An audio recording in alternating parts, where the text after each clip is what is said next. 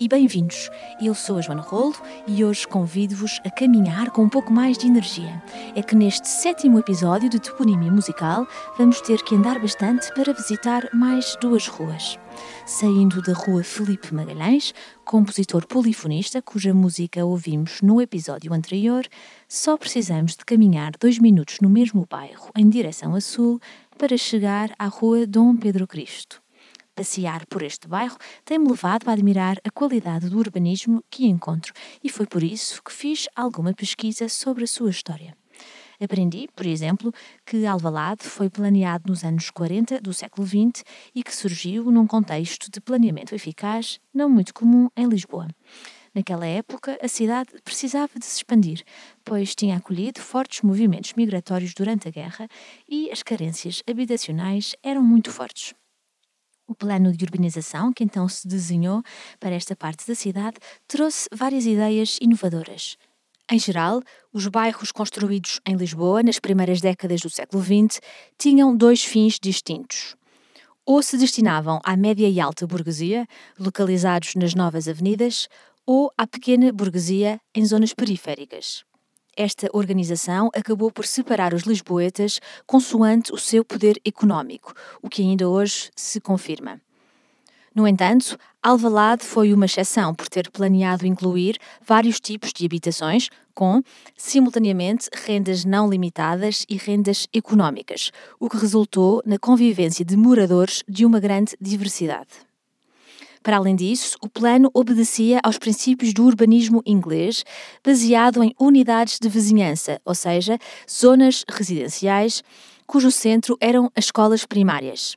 Estas deviam ser alcançadas a pé a partir das habitações que serviam, o que estabeleceu uma relação pioneira entre a casa e a escola. Bem, mas chega de conversa e já que continuamos na rua Dom Pedro Cristo, nada melhor para começar do que ouvir a sua música. Agnus Deo, Agnus Deo,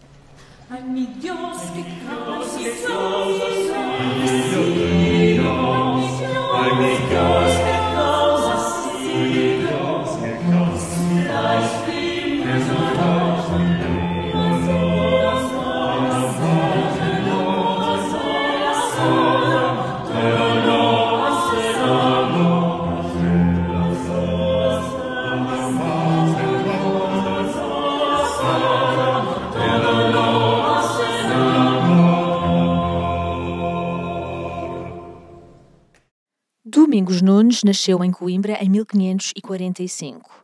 Ao tomar o hábito de monge de Santo Agostinho, escolheu ser Pedro de Cristo. Passou a maior parte da sua vida em Coimbra, no Mosteiro de Santa Cruz, onde tomou hábito, embora tivesse também estado no Mosteiro de São Vicente de Fora, em Lisboa, pertencente à mesma congregação mestre de capela do mosteiro, Dom Pedro de Cristo foi ao mesmo tempo professor de música, cantor e tangedor de vários instrumentos. Destacou-se como um excelente executante de flauta e de fagote renascentista, assim como de harpa. Mas é como compositor que tem o seu lugar na história, graças a uma vasta obra polifónica. A sua obra, ainda muito pouco conhecida e estudada, encontra-se maioritariamente na Biblioteca Geral da Universidade de Coimbra. Consiste, sobretudo, em música vocal a várias vozes, como inúmeros motetos, responsórios, salmos, missas, hinos, paixões, lamentações, cânticos e vilancicos espirituais. Infelizmente, Dom Pedro Cristo é um compositor muito pouco conhecido do público em geral. Existe em Coimbra um coro com o seu nome desde 1970. Para além disso, integra também a toponímia de Coimbra e de Fernão Ferro.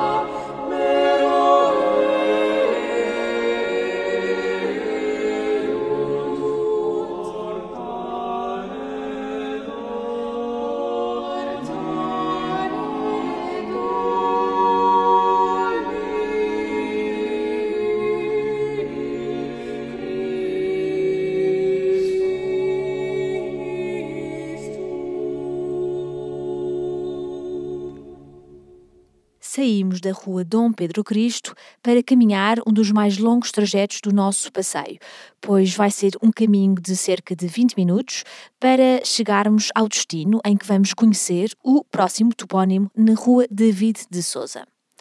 Contornando o estádio 1 de Maio, chegamos à Avenida dos Estados Unidos da América, que nos leva à Avenida de Roma. E nesta avenida caminhamos 700 metros até virar à direita e aí rapidamente chegar ao destino final. Depois de fazer o curso de violoncelo no Conservatório Nacional em Lisboa, David de Souza mudou-se para a Alemanha para estudar.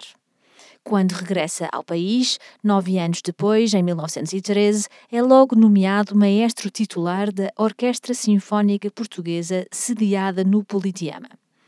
Nesse cargo, toma várias iniciativas que se revelam muito enriquecedoras para a vida musical da cidade ficaram famosos os seus concertos das tardes de domingo, em que estreou pela primeira vez em Portugal peças como a Segunda Sinfonia de Vincent Dandy, as Valsas Nobres e Sentimentais de Maurice Ravel ou também o poema sinfónico de Luís de Freitas Branco, intitulado Depois de uma leitura de Antero de Quental.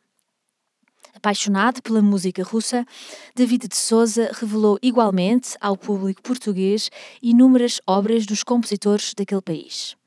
Bem, para já ouçamos um pouco de sua música. Para começar, a mazurca para piano e violoncelo.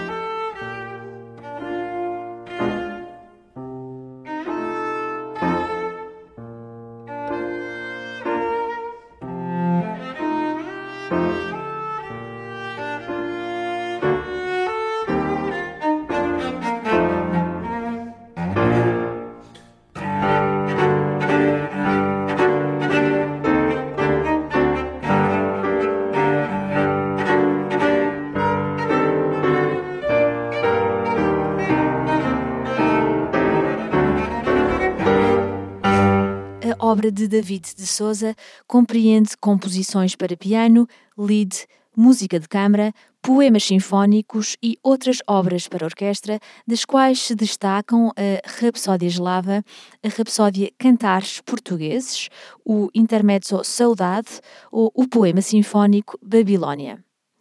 O seu nome está perpetuado também no nome de um coro da Figueira da Foz, bem como na toponímia da Figueira da Foz, de onde era natural, e também na toponímia de Corroios. David de Souza é mais um músico que se destacou, como quase todos os outros desta série, por ter estudado no estrangeiro e ter regressado a Portugal com ideias e iniciativas que deram um novo alento à vida musical do país. De facto, tem-se tornado evidente que esta é uma característica comum entre as biografias dos nossos grandes músicos do século XIX para cá. Foi o caso de Guilhermina Sugia, dos Irmãos Andrade, de Viana da Mota foi o caso de Domingos Bom Tempo e dos outros dois que ainda vamos conhecer nos seguintes episódios. Tem sido um prazer ver tantos nomes de músicos portugueses nas placas toponímicas da cidade mas não consigo deixar de pensar em tantos outros, cujos nomes ainda não aparecem no mapa de Lisboa e que, na minha opinião, mereceriam ser igualmente homenageados. Só para dar alguns exemplos, estou a pensar no compositor Jorge Peixinho, em António Fragoso, Croner de Vasconcelos, no Bernardo Sassetti, no pianista Sequeira Costa, também, por exemplo, e muitos outros. O problema é que a cidade não vai crescer ilimitadamente e, portanto, não surgem assim tantos arruamentos novos, sobretudo se comparados com a quantidade de personalidades que gostaríamos de ver homenageadas. Contudo, a boa notícia é que na toponímia há outras formas de prestar homenagem.